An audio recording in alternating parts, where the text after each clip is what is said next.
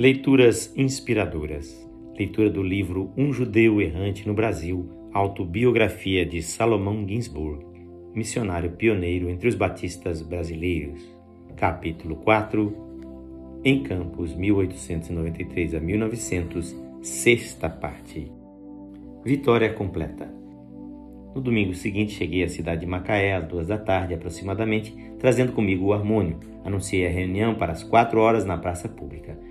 O governador havia passado um telegrama enérgico ao delegado, que foi publicado nos jornais do dia no seguinte teor: O senhor não pode proibir a pregação do reverendo Salomão Ginsburg, seja qual for o pretexto.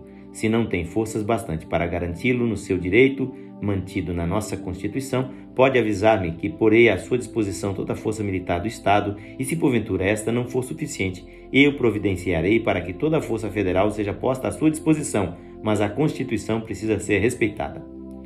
Foi uma pílula muito amarga para o delegado engolir, mas ensinou-lhe a cumprir o dever. Às quatro horas, a praça estava repleta, com uma multidão calculada em cinco mil pessoas. Os nossos crentes eram mais ou menos 25. Logo que comecei a falar, o grupo católico começou seu costumeiro processo junto do lugar onde estávamos.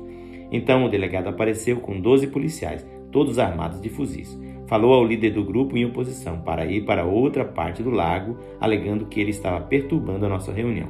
O líder começou a arengar e concitou os companheiros a protestar. O delegado apenas disse: Soldados, preparai as armas. Foi bastante. O grupo retirou-se do largo e nós ficamos em paz. Falei durante uma hora e desde então tivemos as nossas reuniões regularmente em paz. Hoje temos em Macaé uma igreja espiritual e viva, mantendo-se a si mesma e centro de muitas outras igrejas nas imediações. Tivéssemos nós nos rendido em Macaé e nada teríamos feito naquela parte do estado. Boato de assassino.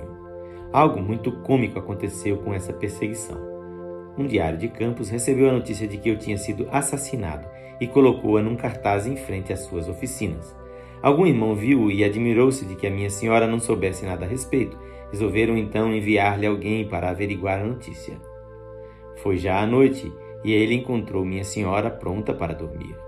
Muito jeitosamente inquiriu dela se havia recebido alguma notícia a meu respeito ela estranhou que ele viesse àquela hora tão adiantada, mas animou dizendo que estava certa de que eu ia bem.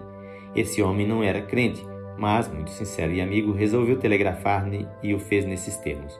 Corre boato aqui que o senhor foi assassinado. Diga-me se é verdade. Respondi-lhe que o boato era exagerado e que era verdade que estive em sérios perigos, mas que o senhor me livrara das mãos assassinas e que em breve estaria em casa e tudo lhe contaria o poder da imprensa. Desde que me estabeleci em Campos, fiz todo o possível para usar a imprensa. O Dr. Zacarias Taylor manteve uma pequena tipografia na Bahia, publicando os periódicos mensais. Quase nada tínhamos em literatura batista, exceto a Origem e História dos Batistas, do Sr. S. H. Ford, numa edição pobremente traduzida. Eu não dispunha de meios para aquela espécie de trabalho, mas separando uma parte do meu pequeno salário e sendo um câmbio favorável, tentei comprar algumas caixas de tipos e uma pequena máquina de impressão e comecei a publicar um jornalzinho chamado Boas Novas. De início era publicado mensalmente, depois passou a ser quinzenalmente e durante um ano semanalmente. Mais tarde, o senhor me habilitou a comprar em um leilão uma máquina de cilindros francesa muito barata e que, depois de limpa e devidamente lubrificada, foi-me de excelente auxílio para o trabalho e, bem assim, meio de renda, porque a aluguei para trabalhos à noite. Isso me deu bastante para pagar os impressores e publicar o jornal quase sem despesas. Com esta máquina, fiquei em condições de publicar uma série de folhetos doutrinários e de evangelismo e de sustentar uma polêmica na imprensa diária com espíritas e jesuítas.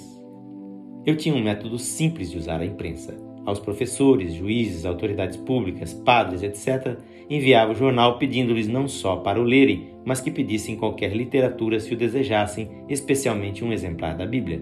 Era interessante ver como se aproveitavam desta oferta, exceto o padre, do qual recebi uma série de injúrias e insultos, e mais alguns que devolveram o jornal nestes termos. Outros pediam que não lhes continuasse a enviá-lo. Contudo, de mais de 500 exemplares distribuídos semanalmente, poucos voltavam. Os resultados foram além da expectativa. A semente plantada daria o seu fruto no tempo próprio. Uma fonte de bons resultados era o nosso inário, intitulado Cantor Cristão. Iniciei-o quando em Pernambuco, mesmo antes de me tornar batista. A primeira edição era um simples folheto com 16 hinos. O primeiro que traduzi em português foi aquele abençoado hino Chuvas de Bênçãos. Os crentes brasileiros receberam o meu hino com alegria, o que me animou bastante. Fazia-me bem ouvi-los cantar esses cânticos espirituais em suas casas, nas oficinas e mesmo pelas ruas e estradas. Atualmente, o nosso inário contém cerca de 600 hinos. Observa o ouvinte que isto foi em 1921. Na próxima leitura teremos a sétima parte desse capítulo. Quem faz esta leitura é seu amigo Pastor Edson Grando. Que o Senhor Jesus abençoe abundantemente a sua vida.